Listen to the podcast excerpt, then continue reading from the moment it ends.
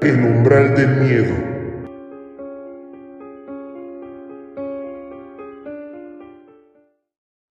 La deuda. Cuentan por ahí que si una persona muere trágicamente y en su corazón existía rencor, ese lugar queda marcado por la sed de venganza, por las ansias de querer cobrarse una deuda. En el siglo XVIII ocurrieron muchos sucesos de este tipo que marcaron las principales calles de la ciudad. Este es el caso de lo que hoy conocemos como la calle de Santa María, en donde aquella época se ubicaba una taberna muy famosa, porque justamente en ese sitio se reunían los maleantes más temidos de entonces. Se cree que la verdadera razón por la cual la taberna se volvió famosa fue por el temor que tenían las autoridades de entrar, pues según se dice, ahí apuñalaban a cualquier representante de la ley que quisiera poner orden. Pedro era el lampón más conocido por todos, además de ser certero con su espada. Siempre llevaba la cartera llena de oro, por lo que muy a menudo pagaba la cuenta de cuánto maleante estuviera en la taberna.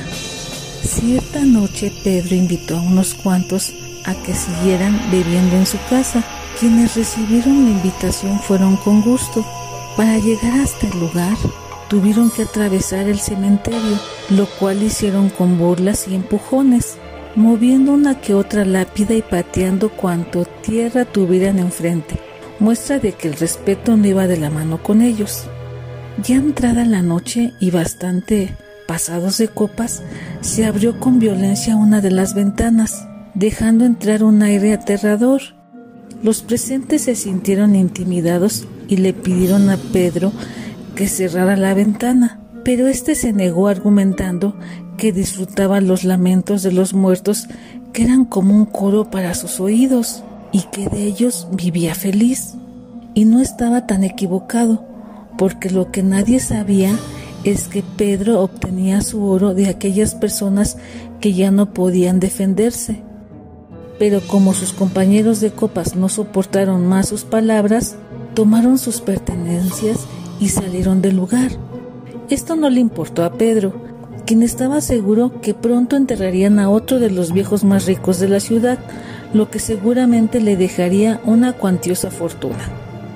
Ese momento no tardó mucho en llegar, pues el viejo estaba tan enfermo que al cabo de tres días ya celebraban su sepelio.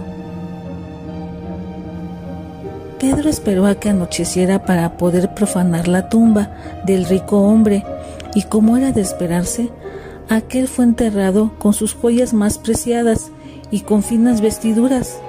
De todo se apropió el ladrón. Aquel robo parecía todo un éxito, a no ser porque en aquella ocasión su vecina lo sorprendió. Claramente el ladrón vio cómo la anciana lo observaba fijamente tras la ventana, llegando con esto a desatar su furia contra ella. En cuanto el día llegó, se presentó hasta su puerta insultándola y advirtiéndole guardar silencio.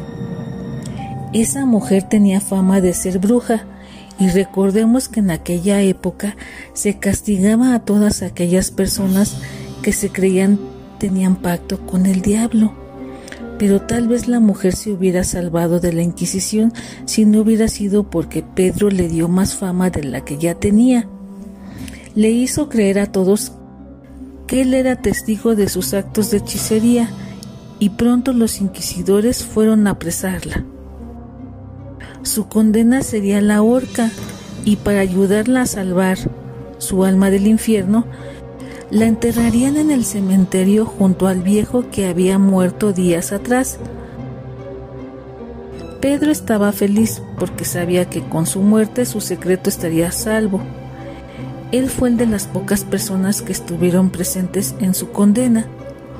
Justo en el momento de la sentencia, la mujer le lanzó una mirada desafiante y después de unos segundos, ésta se clavó ya sin vida en los ojos del profanador.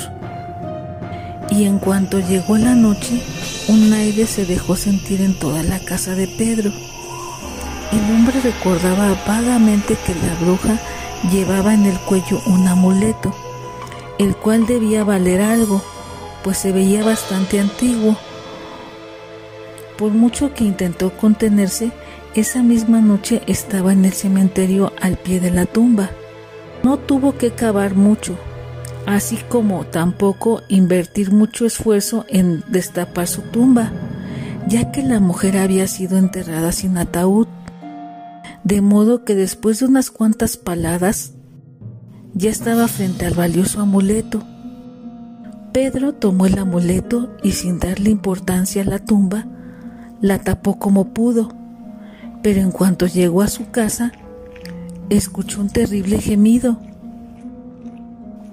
Pedro parecía oírse en el viento.